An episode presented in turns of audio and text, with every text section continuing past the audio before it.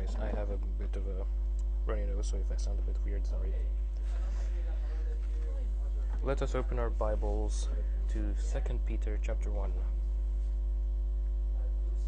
2 Peter chapter 1.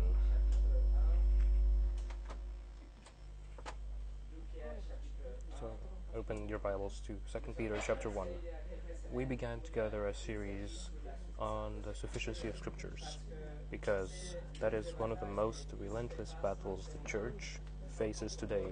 And we must uh, yeah we we're exposed to a bunch of voices that try to distract us from the fact that the bible is sufficient.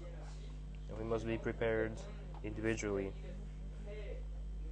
We must be prepared individually to fight it.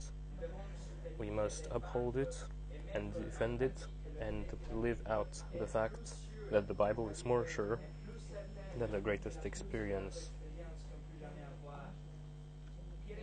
Peter writes his second epistle to a persecuted church because because not only they are being chased and killed, but they there were attacks coming from within the church with false teachers that tried to corrupt the church with um, cleverly devised myths, as Peter writes, by promoting uh, immorality, among other things, that were contrary to what God had already said.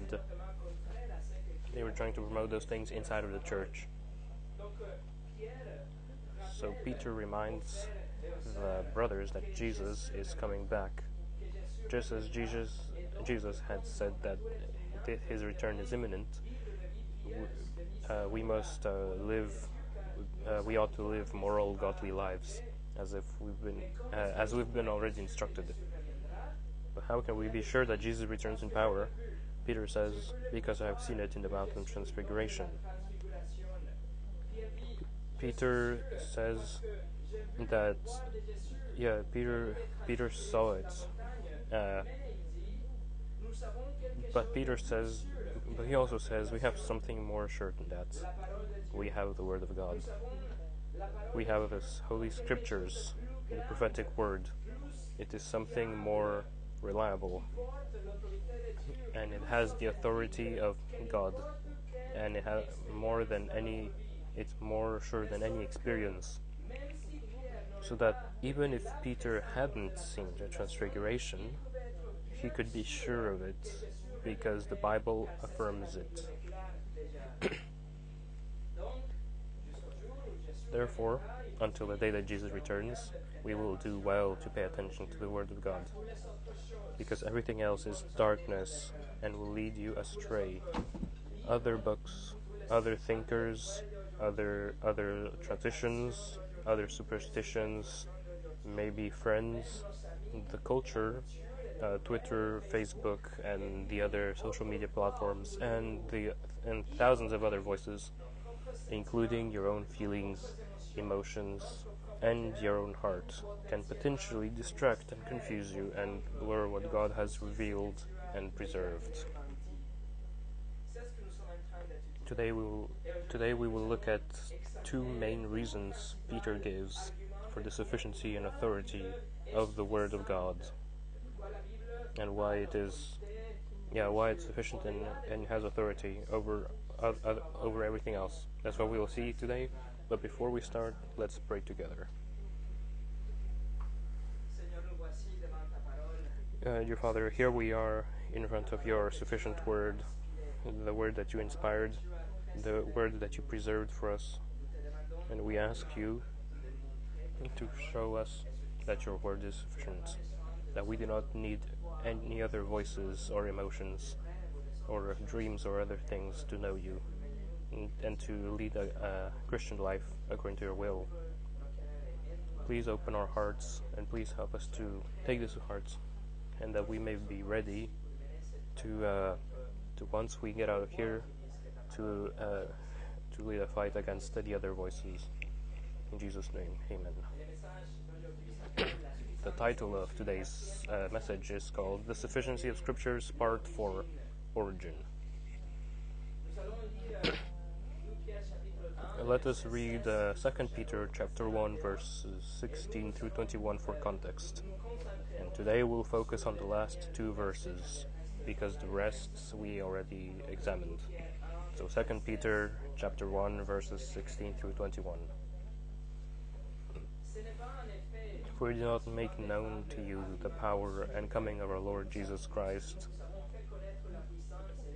following cleverly devised myths, but but being eyewitnesses of his majesty. For when he received honor and glory from God, the Father, such an utterance as this was made to him by the majestic glory. This is my beloved Son, with whom I am well pleased. And we ourselves heard this utterance made from heaven, and we were with him on the holy mountain. And we have as more sure the prophetic word, to which you do well to pay attention, as to a lamp shining in a dark place, until the day dawns and the morning star rises in your hearts. Notice, first of all, that no prophecy of Scripture comes by one own interpretation, for no prophecy was ever made by the will of man, but men being moved by the Holy Spirit spoke from God.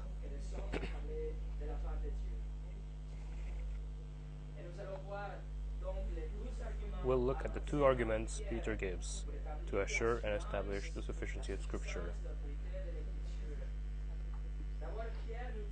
First, Peter tells us that if we do not pay attention, if we do not follow the light of the Scriptures, we are going to fall into a sure deception.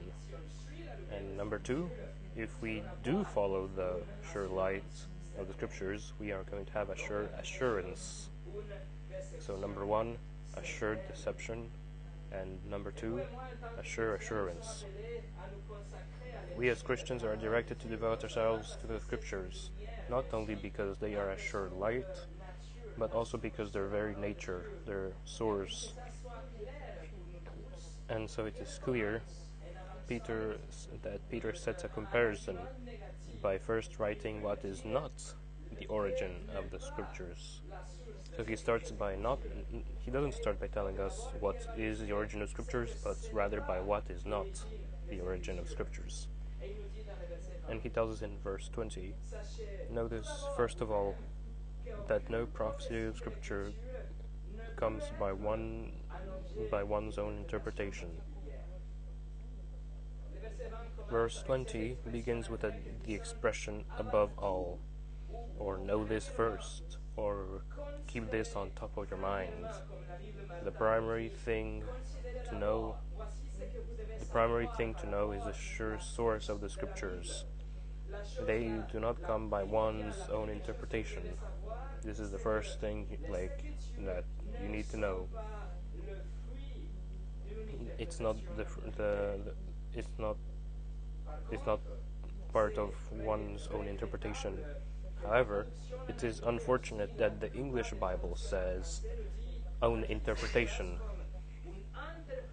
Uh, that it uses that word own in, those words own interpretation because that refers to the way something is misunderstood misunderstood sorry i meant understood sorry how the pro- because that refers to the way something is understood how the prophets interpreted or perceived what they received but that gives a wrong sense the verse because that would mean that what we have written was in a sense digested or processed by the prophets and their personal conclusions to the divine message were written.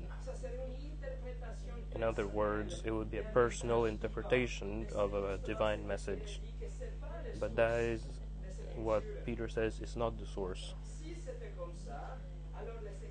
If it was so, then the scriptures would find their source, their um, uh, the scriptures would would uh, their source would be from the prophet's own limitations.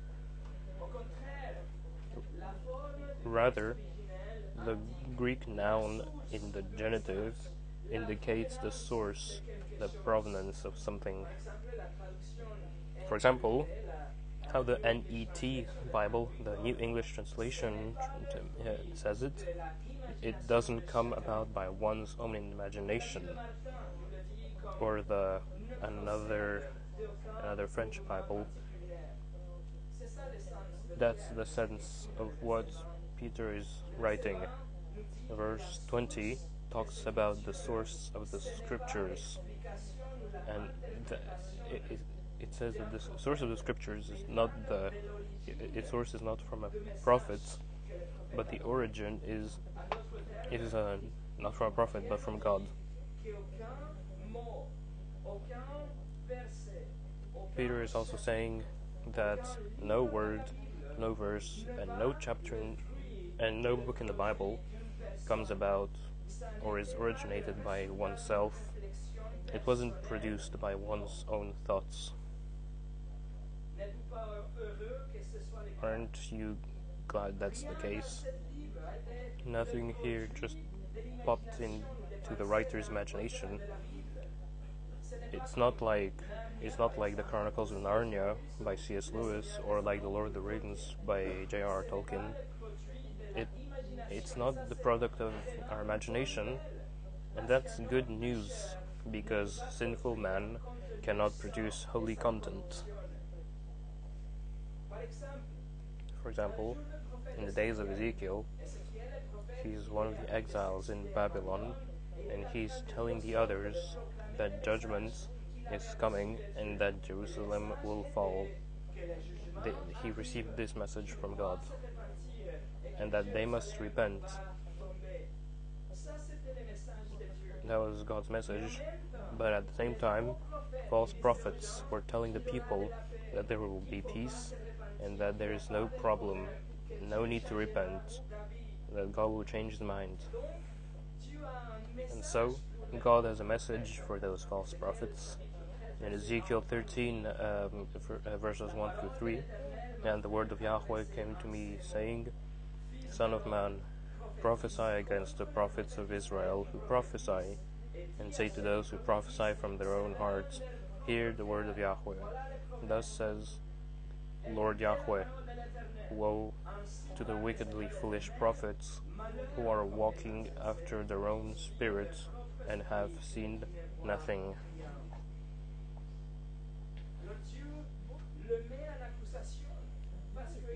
So God accuses them because they deceive people.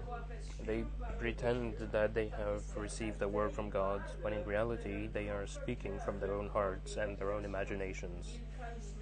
Uh, they are they are transmitting good desires that they hadn't. I mean, they had good intentions. They were just trying to, I guess, make the people feel better, but that was not from God. Turn to Jeremiah chapter 23. Uh, Jeremiah chapter 23, verses 16 through 17. This is uh, a similar scenario. Jeremiah 23, verses 16 through 17. Thus says Yahweh of hosts Do not listen to the words of the prophets who are prophesying to you, they are leading you into vanity. They, they speak a vision of their own hearts, not from the mouth of Yahweh. They keep saying to those who spurn me, Yahweh has said, You will have peace. And as for everyone who walks in the stubbornness of his own heart, they say, Evil will not come upon you. God warns his people through Jeremiah because these false prophets promise peace, while God declares that judgment is imminent. That sounds very similar to what we hear today. It, it's very similar from from many people around us, from people that call themselves Christians even, who instead of affirming what God has already said, they negate it and tell us that in the end everybody will be saved. Nobody will go to hell. That love wins in the end, and that God will forgive everybody, and that there won't be any judgment, and that there won't there won't be. Yeah that no one will need to repent. That's what we hear around us today, However, uh, God already said it in Acts 17, uh, verse 30 through 31. God is now commanding men that everyone everywhere should repent, because He has fixed a day in which He will judge the world in righteousness. False prophets today say they believe the Bible. They they may read it and they may quote from the scriptures. They might even uh, memorize it, but in practice they are denying the authority and sufficiency since they are adding to what God has already said. This is a sure deception. The Bible says that marriage is between one man and one woman, but false teachers say you can marry anyone or anything. The Bible says that there are only two genders, but they say there is a new one almost every month. The Bible says that God Himself will destroy the earth with fire, but they say humans are destroying it with their hairspray. The Bible says that looking with lust equals adultery, but but according to a publication by Oxford Academic, there are 13 benefits of looking at adult content. Basically, God has already said uh, white, but they say, but they say, but they, God has already said white, but they say nah, it's black. They say the polar opposites. They are propagating messages contrary to the scriptures that are directly affecting people's eternity. The Bible says that Jesus is the eternal God in the flesh, but they say he was just a good teacher of morality. Or that he was the brother of Satan, like the Mormons. Or that, or that he was just an exalted angel, like the JWs. Or simply a prophet, like Islam. The Word of God declares that hell is a real place that awaits all those that have broken God's law, but they say hell doesn't exist, like JWs. They say that hell is only for Satan and for ex Mormons, like in Mor- Mormonism, or that there's a waiting room before hell called the purgatory. So you burn for some time, for centuries maybe, but escape hell afterwards, according to Catholic Church. The scriptures affirm that the only way to be saved from judgment is to repent and to believe in in the life, in the death, and in the resurrection of Christ. But they say that you can pray five times a day, like in Islam. They say you have to go to church on Saturday, like Seventh day Adventists. They say you have to follow the sacraments, like the Catholic Church. They say that, in fact, all roads lead to God, and so it really doesn't matter what anyone has said. It doesn't matter because everyone is gonna is gonna arrive at the same destination anyway. That's what I say. God has spoken and promises judgment and eternal condemnation to all those that have lied, stolen, looked with lust, coveted, etc. He has also promised that He will completely forgive every person that would repent of their sins and believe in Jesus as Lord and Savior. And we've broken God's laws, but Jesus paid our fine on the cross. He satisfied the demands of the law, and He gives us His perfect records in exchange for our sins. Uh, died, but He rose from the dead, and the moment we turn from our sins and put our trust in Him, God promises in His Word to give us the gifts of forgiveness and eternal life. That is, my friends, the narrow road that leads to life. And so you see the danger of going out besides the Bible, even a little bit. If you if you go very if you just pass near the narrow road, you're still off the road, and you're still not on the path, and you won't have any hope for eternity. Every day, 160,000 people die, and the vast majority of them go, are going to hell for eternity because they have heard and believed the false prophets' messages. They heard the messages that added, subtracted, or simply ignored what God has already revealed to us in the scriptures. And and because of that, they they are straying off their narrow path and end up in hell for eternity. It's it's kind of um, it's kind of a problem. So, what does God think of these false prophets? Look at Jeremiah chapter 23, verses 31 through 32. Jeremiah chapter 23, verses 31 through 32. Behold, I am against the prophets, declares Yahweh, who take their tongues and declare. Yahweh declares, Behold, I am against those who have prophesied lying dreams, declares Yahweh, and who recounted them and led my people astray by their lying and reckless boasting. Yet I had not sent them, and I did not command them, and they do not furnish this people the slightest benefit, declares Yahweh. My friends, anyone that claims to have received a personal message from God, anyone that begins his phrase, his sentence with God told me, anyone that has discerned a message from God or, or a direct revelation or a piece of information besides what God has already said in the Bible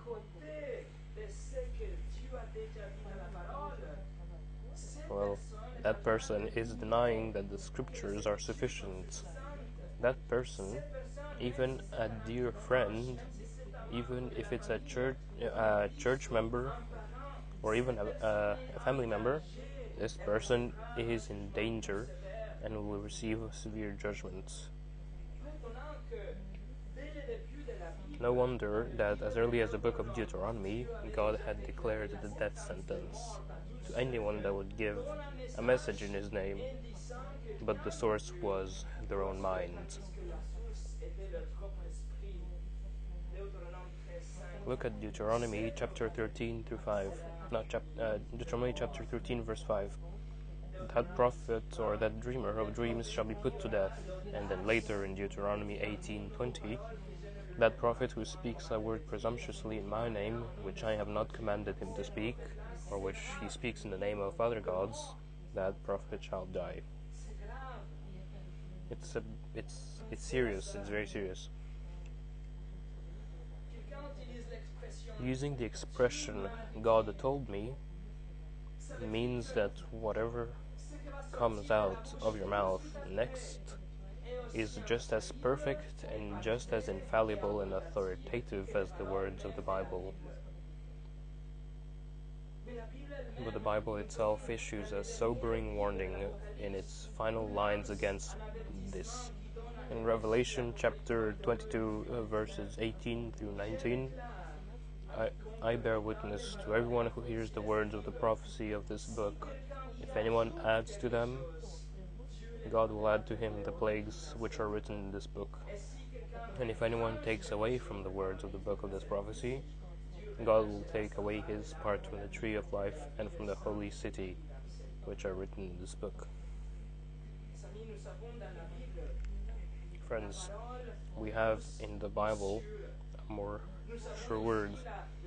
We have here uh, a sufficient word that is a light to guide us.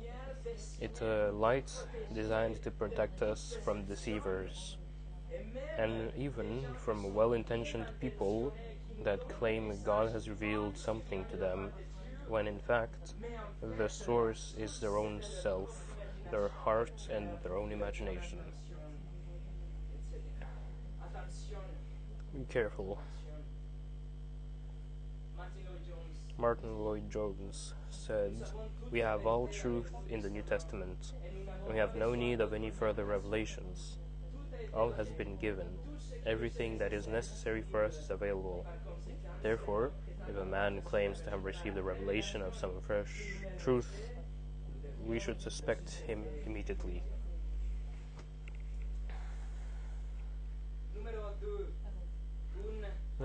So our second point is a sure origin.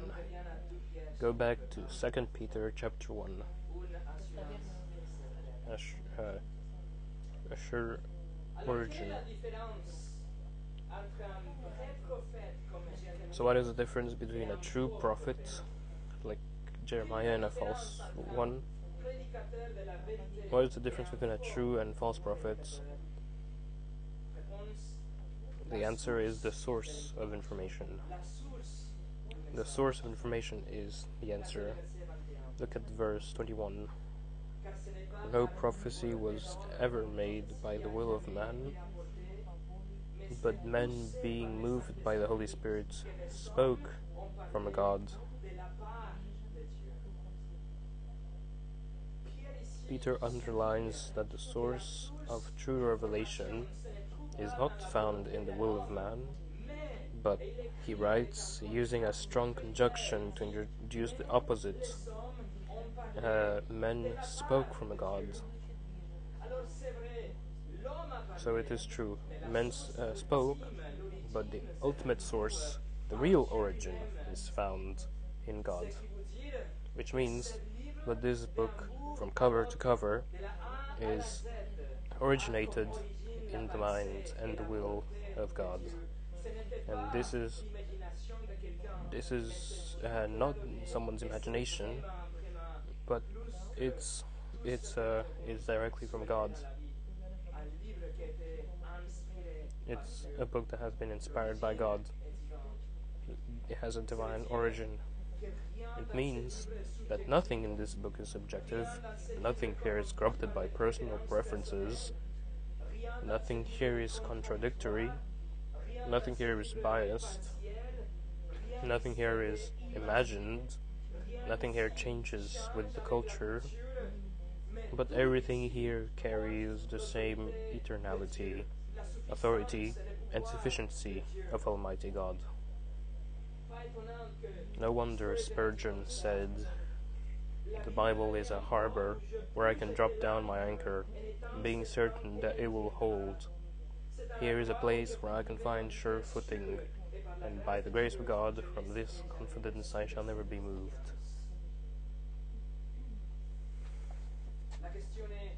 The question is, how did men speak from God? And so, to answer, Peter gives us a fascinating metaphor.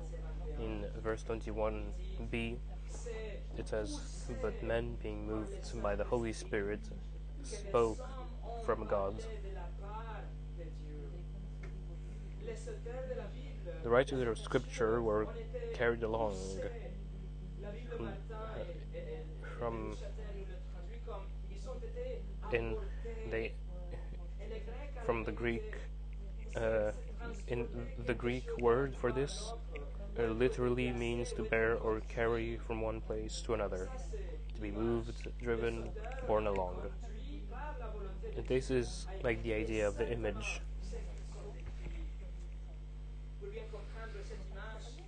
To better understand this image, let's go to Acts chapter 27. Acts chapter 27. We're, it's going to help us understand better what this word means. Acts chapter 27. In this chapter, Paul is under custody and is being transported from Caesarea to Rome in order to stand trial. And Luke is narrating the progression of their ship. And chapter 27 tells us about a storm they encountered. So look at Acts chapter 27, verses 13 through 15. And when a moderate south wind came up, thinking that they had attained their purpose, they weighed anchor and began sailing along the shore of Crete. But before very long they rushed down from the land there rushed down from the land a violent wind called Euraquilo. And when the ship was caught in it and could not face the wind, we gave way to it and we let ourselves be carried along. The ship was simply moved, driven, and carried by the wind. It was, it's, it's the same word. It's the same word that we fa- find in uh, second uh, in the second Peter chapter one. Look at Acts 27 verses 16 through 17. And running under the shelter of a small island called Clauda, we were scarcely able to get the ship's boat under control. After they had hoisted it up, they used supporting cables in undergirding the ship, fearing that they might run aground on the shallows of Syrtis. They let down the sea anchor and in this way let themselves be carried along. Same word, same idea. The boat is being carried or moved when the wind reaches those open sails and fills them and the sailboat is moved uh, along. And the wind um, pushes the boat along. In a sense, the prophets raised their sails, and the Holy Spirit filled them and carried them in the direction He wished, so that when a prophet spoke, God spoke. That's the idea of the doctrine of the inspiration of the Scripture that tells us that uh, uh, that tells us that He who is the origin of the Holy Bible is God. The human authors were carried by the Holy Spirit as He revealed to them the very words of God, and they penned down those divine words. They wrote exactly what God wanted them to write. And that is why Paul wrote that in 2 Timothy chapter 3 verse 16 all scripture is God breathed. God breathed. The word in Greek. The word in Greek is uh, is uh, theo I think or something like that. But yeah it's it, it means that God breathed out the scripture. All scripture is the very breath of God's.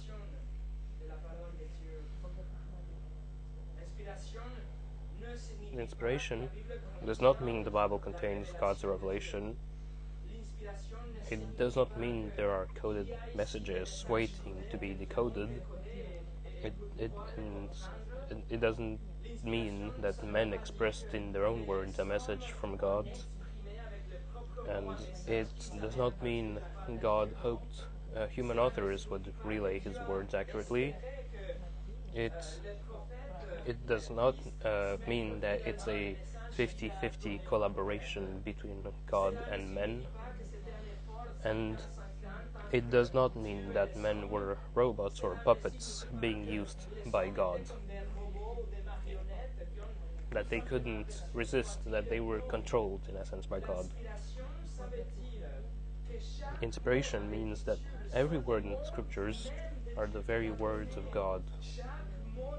Every word of scripture was breathed out by God. Using their personalities, their environment, their circumstances, their speech patterns, their language, etc., the Holy Spirit carried them along the along uh, so that whenever they spoke for God, it would be 100% accurate without error, authoritative, and sufficient. And so, so that, and so whatever they said was exactly what God want, meant to say. Friends, this is a sure origin. The origin is divine of the Word of God it has the word has been given by God. For example, in uh, God told Moses in Exodus chapter 4 verse 12, so now go, and I, even I, will be with your mouth and will instruct you what you shall speak. And Moses spoke the very words of God. And so, Uh, to Isaiah, God said, Hear, O heavens, and give ear, O earth, for Yahweh speaks. And Isaiah spoke the very words of God. To Jeremiah, God said, Now the word of Yahweh came to me, saying, and Jeremiah spoke the very words of God. To Ezekiel, God says, Then he said to me, Son of man, stand on your feet, that I may speak with you. And as he spoke to me, the Spirit entered me and caused me to stand my feet. And I heard him speaking to me. Then he said to me, and, as I, and, and Ezekiel spoke the very words of God. Same with every uh, Old Testament writer. In the New Testament, we have the very words of God in Jesus Christ and the promise that the Holy Spirit would give additional information to in John chapter 16 verse 13 when he the spirit of truth comes he will guide you into all the truth for he will not speak from himself but whatever he hears he will speak and he will disclose to you what is to come. And so we have the book of Acts and the epistles we have the exact words and sentences that God breathed out the writers said and wrote, uh, and as the uh, uh, they wrote these things as the Holy Spirit carried them along. The conclusion is that both the Old Testament and New Testament are God breathed. 66 books compiled in this volume, whose origin is divine, a perfect origin that will never change or deceive us an origin that will never that will always be sure. And this is what faith what do faithful ministers of the gospel do week after week? Uh, Acts 20:27 I did not shrink from declaring to you the whole purpose of God. 1 Corinthians 1:23 we preach Christ crucified 2 Corinthians 4 or 5 For we do not preach ourselves, but Jesus Christ as the Lord. 2 Timothy 4 2 Preach the words. So, the faithful preacher will never give his opinion, he will open the Word of God and open up what God has already said from A to Z we will not share our imagination, not our feelings, not what we think, but what God has already breathed out with authority. And and we are going we we are going to announce what God has already breathed out and preserved for us as a sufficient light shining in a dark place to which we do well to pay attention. So this is the ministry of the word. This is this is the power of the word. It does not contain our imagination, but they are the very words of God that we declare, that we preach week after week. When Paul was testifying before Felix, the, gov- the Roman governor, he said in Acts 24:14, "This I confess to you, that according to the way which they call a sect, I do serve the God of our fathers, believing everything that is in accordance with the law and that is written in the prophets. Not uh, the, job of a, of a preacher is to announce everything that has been written down. Not only believe everything, but not believing everything would be a mistake, but also adding to what is already written would be a mistake. It would be blasphemous. The Bible, because the Bible is inspired, is infallible, authoritative, and sufficient, and it's it's more sure than a thousand transfiguration experiences. We don't need dreams, feelings, impressions, or emotions, because the Bible is sufficient. We don't need any other thing. And to finish, we go back to 2 Peter. Go to 2 Peter chapter 1. Why is it crucial that we understand the inspiration of Scripture? The answer is because if it has its origin in God, then we conclude that it has no errors and that it carries divine authority. We must conclude that the, that the Bible has the authority of God, which is why it is crucial to understand the sufficiency of scriptures, because dozens of voices every day will try to distract us from it, either by adding or subtracting from what God has already said, including voices that come from within, from our own hearts.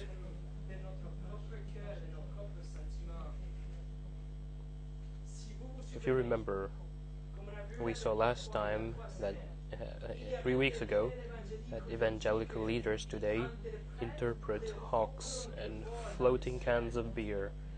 They say God tells them to buy turkeys for Thanksgiving, to go brush the hair of a stranger in an airport, to confirm uh, to confirm that uh, to confirm if a message is from God with etern- internal peace, etc. They are false teachers that, with those practices, are flat out denying the sufficiency of scriptures because they are adding to what God has already said. So, how can we protect ourselves from those wolves? Hmm. By knowing the Word of God, understanding what God has said, and believing and living the sufficiency of Scriptures, and and believing that the Bible is sufficient for our lives. Look at chapter 1 of 2 Peter. Right after his greetings, Peter writes in verses 2 and 3 Grace and peace be multiplied to you in the full knowledge of God and of Jesus our Lord, seeing that his divine power has granted to us everything pertaining to life and godliness through the full knowledge of him who called us by his own glory and excellence. Peter affirms that God has given us everything pertaining to life and godliness.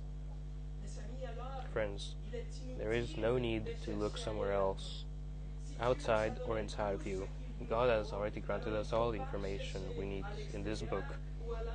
So we don't need to look for other external sources because they will lead you astray. All the information we need is in the Word of God. And don't look inside of you, because your heart will deceive you. Look into the more sure Word, which is why in 2 Timothy verses 2 Timothy 3 uh, 16 through 17, Paul writes, All scripture is God breathed and profitable for teaching, for reproof, for correction, for training in righteousness, so that the man of God may be equipped, having been thoroughly equipped for every good work. But let me ask if the Bible is sufficient for our Christian walk, if it is indeed sufficient, if, so, then how can we take a big decision uh, in life without any subjective feelings? How can we take any big decision without expecting a confirmation from the Lord, without taking out a fleece as Gideon, without an internal impression, without a hidden message in the shapes of the clouds, without an inner leading in one particular direction? How? In other words, how can we practically live out the sufficiency of scriptures? How God has granted us everything pertaining to life and godliness. In the revelation that we have of Himself in the Bible, and the Bible is sufficient to be thoroughly equipped, which means that we do not need anything extra around us or inside of us to take the big decisions of life. So, how can you decide whom to marry without without God's whisper in your ear? How can you decide whom to marry without any inner subjective confirmation? How can you decide which job to take? How to decide where uh, where to live, which project to start, where to go on vacations, which car to buy, where and how to invest your money, when, when and how to reach the lost, which, which uh, church to send our kids to. All these, for all these decisions, do we need a still small voice, or, or is the Bible really sufficient? How can we take big, medium, and small decisions uh, without any subjective feeling of being of you being led, without the necessity of inner peace? But uh, it's not like that. How how is it possible without immersing yourself in the sufficiency of the Word of God? The Bible says that yes. But that's what we will look at next week.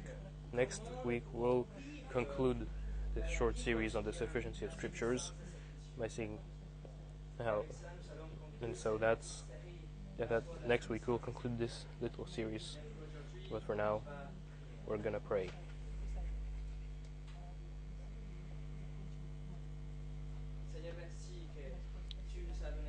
Dear Father, thank you that you gave us your word and that your word is sufficient. Thank you that your word now has the authority to guide us, to show us the way, and to reveal Christ to us, to reveal your attributes to us, to be able to know you, but also to have a practical way uh, to take decisions. Please protect us from any, all the voices that try to distract us who try to tell us that the Bible is not sufficient, that we need something else, that we need some other some other source of information or some like inner inner feeling or something. Please protect us from all those by showing us and affirming us to us that your word is sufficient. We praise you because you have exalted your word. You have preserved this and you give it to us with love so that we may know you. Thank you. You are good. You are faithful. Your word is sufficient. In Jesus' name, amen.